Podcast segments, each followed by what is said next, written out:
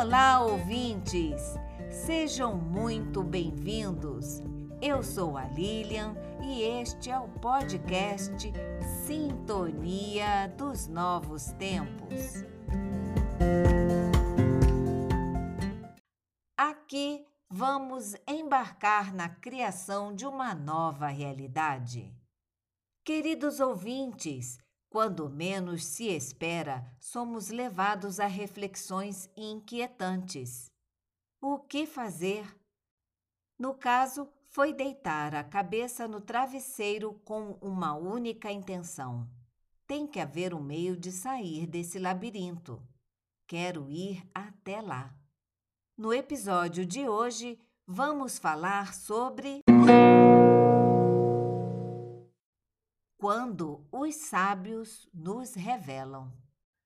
Num final de domingo, após assistir a um episódio de seriado, uma reflexão provocou inquietação difícil de conter.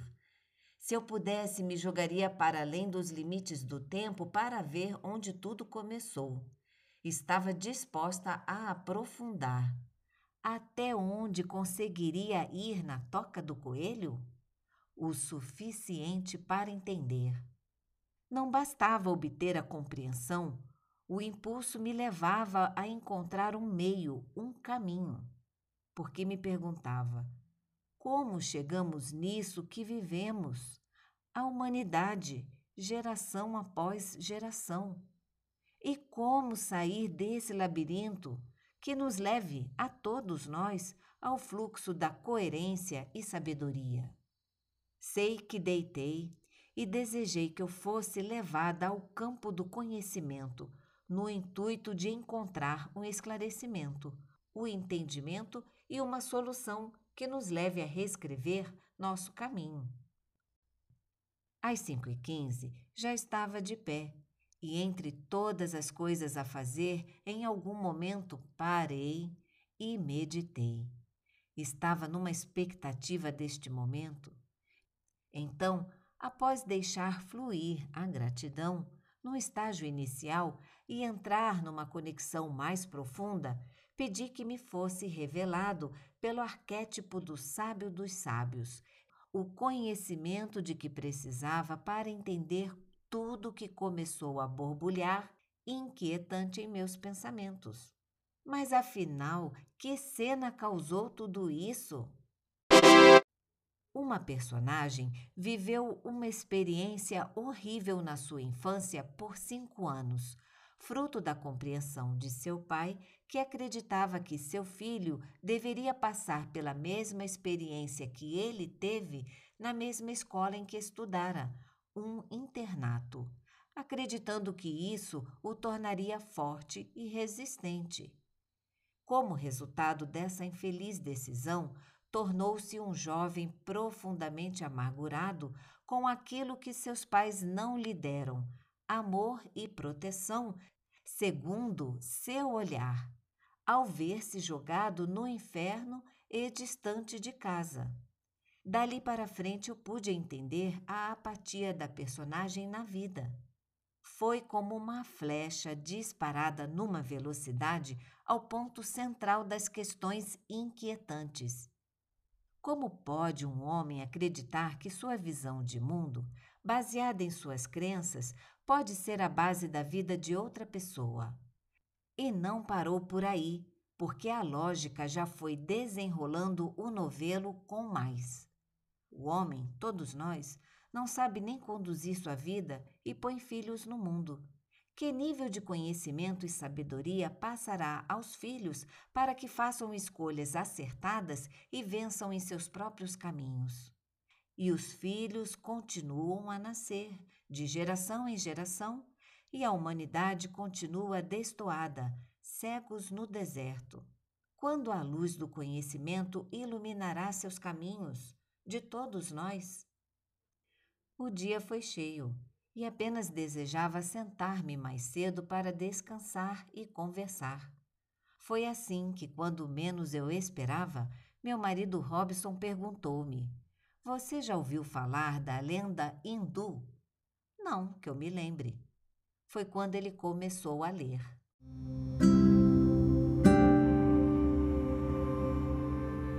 Lenda hindu. Houve um tempo em que todos os homens eram mas eles abusaram tanto de sua divindade que Brahma, o mestre dos deuses, tomou a decisão de lhes retirar o poder divino. Resolveu escondê-lo em um lugar onde seria absolutamente impossível reencontrá-lo. Mas o grande problema era encontrar um esconderijo. Brahma convocou então um conselho dos deuses menores para resolver o problema. Enterremos a divindade do homem na terra, foi a primeira ideia dos deuses. Não, isso não basta, pois o homem vai cavar e encontrá-la, respondeu Brahma. Então os deuses retrucaram. Então joguemos a divindade no fundo dos oceanos. Mas Brahma não aceitou a proposta, pois achou que o homem um dia iria explorar as profundezas dos mares e recuperaria. Então os deuses menores concluíram: Não sabemos onde escondê-la, pois não existe na terra ou no mar lugar que o homem não possa alcançar um dia. Então Brahma, sem saber mais o que fazer, recorreu à sabedoria do grande deus Mahadeva, o Senhor Shiva. Eis o que vamos fazer com a divindade do homem, falou Mahadeva. Vamos escondê-la nas profundezas dele mesmo, pois é o único lugar onde ele jamais pensará em procurá-la. O único caminho que o tornará capaz de reencontrar este poder será através de Dhyana, conhecimento. Mas não será tão fácil. Ele terá que driblar o poder de Maya, ilusão, e de Anava, egoísmo. E para isso terá que reaprender a controlar a mente e os sentidos, observando a lei divina do karma, causa e efeito. O homem continua dando voltas na terra, voando, explorando, escalando, mergulhando e cavando, em busca de algo que se encontra dentro dele mesmo.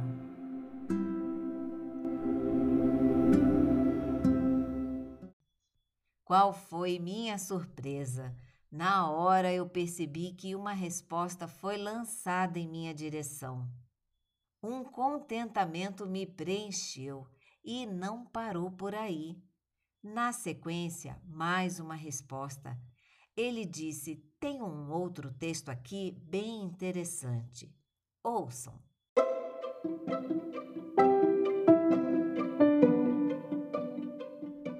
Transcendência e a Temporalidade, do Dr. Deepak Chopra.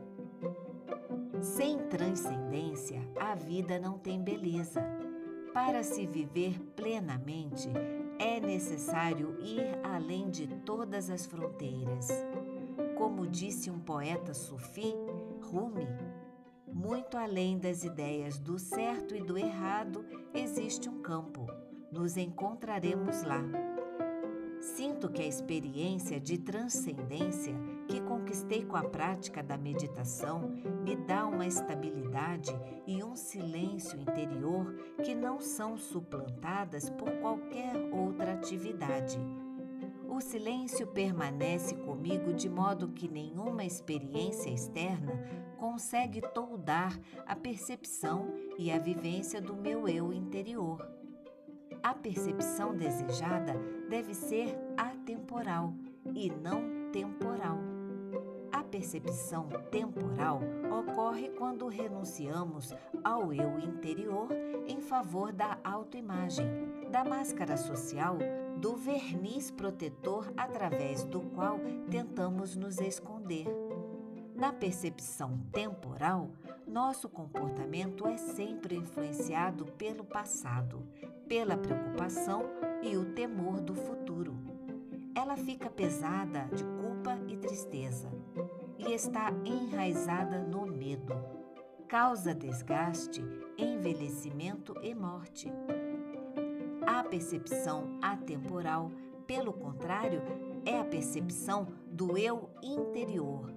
O sábio védico afirma: Não sofro pelo passado, nem temo pelo futuro, porque minha vida está supremamente concentrada no presente e as respostas a qualquer situação estão aqui mesmo. A percepção atemporal também é chamada de estado de bem-aventurança. O eu interior não vive no reino do pensamento. Ele habita o vão, o espaço que existe entre dois pensamentos. Nele, a mente cósmica sussurra para nós naquilo que chamamos de intuição. A percepção temporal está no intelecto ela raciocina. A percepção atemporal está no coração. Ela sente.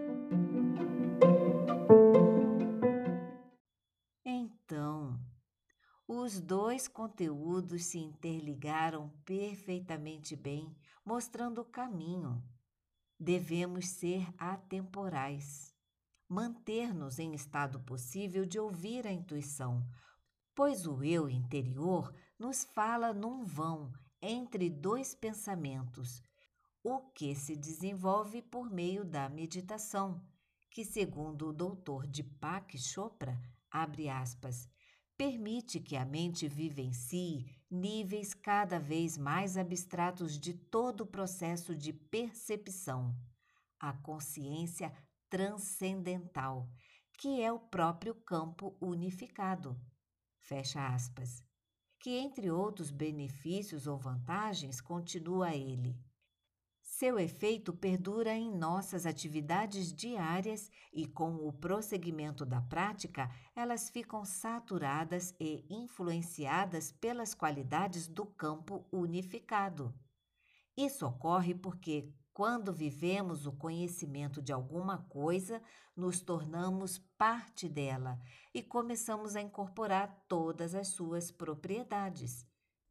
Tal condição nos permite viver no estado de bem-aventurança, que é sentir-se no estado de graça, de felicidade vivenciada no presente momento pelo que se é, pleno de si, profundamente integrado visto que, segundo o autor, ela é a natureza da própria existência. Ela é inerente ao campo, é mais primordial que o nosso corpo, está mais próxima de nós do que nossa mente e nos segue para onde vamos. Queridos ouvintes, que aula, que respostas, que alegria! Nossa! Então, retomando o ponto que suscitou a reflexão e culminou nas pérolas de conhecimento e sabedoria que me chegaram, concluo: o conhecimento sempre esteve e está disponível, é só desejar ter acesso que ele venha ao seu encontro. É preciso estar atento para absorvê-lo. O ser humano é muito mais do que pensa ou acredita ser. Somos muito mais do que pensamos ou podemos compreender. O meio pelo qual nos reconectaremos à nossa condição divina encontra-se dentro de nós mesmos, por meio de nossa busca por reconhecer quem somos, qual o propósito nesta existência, aprender sobre as leis que regem o universo, despertar a consciência e viver em estado de bem-aventurança.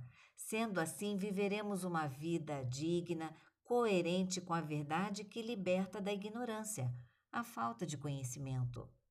Conduziremos sabiamente nossas vidas, livres de crenças e bloqueios, e assim nossos filhos e os filhos de nossos filhos, por gerações e gerações. Pois o conhecimento será a primeira fonte de informação que nos nutrirá do saber primordial. E assim foi que a flecha atingiu o alvo. Cabe-nos o hábito de meditar, progredindo dia após dia, com o coração aberto, a mente livre e em sintonia com o conhecimento para viver a partir dele. Que experiência! Muita gratidão aos sábios, muita gratidão. Se queremos respostas, se desejamos conexão, temos que fazer disso uma prática diária. Ao acordar, se conecte. Não podemos ficar só na ilusão. Medite, sintonize-se com o campo unificado, com a mente cósmica e colha os melhores frutos. Quanto ao livro do Dr. Deepak Chopra, intitula-se Criando Prosperidade a consciência da riqueza no campo de todas as possibilidades.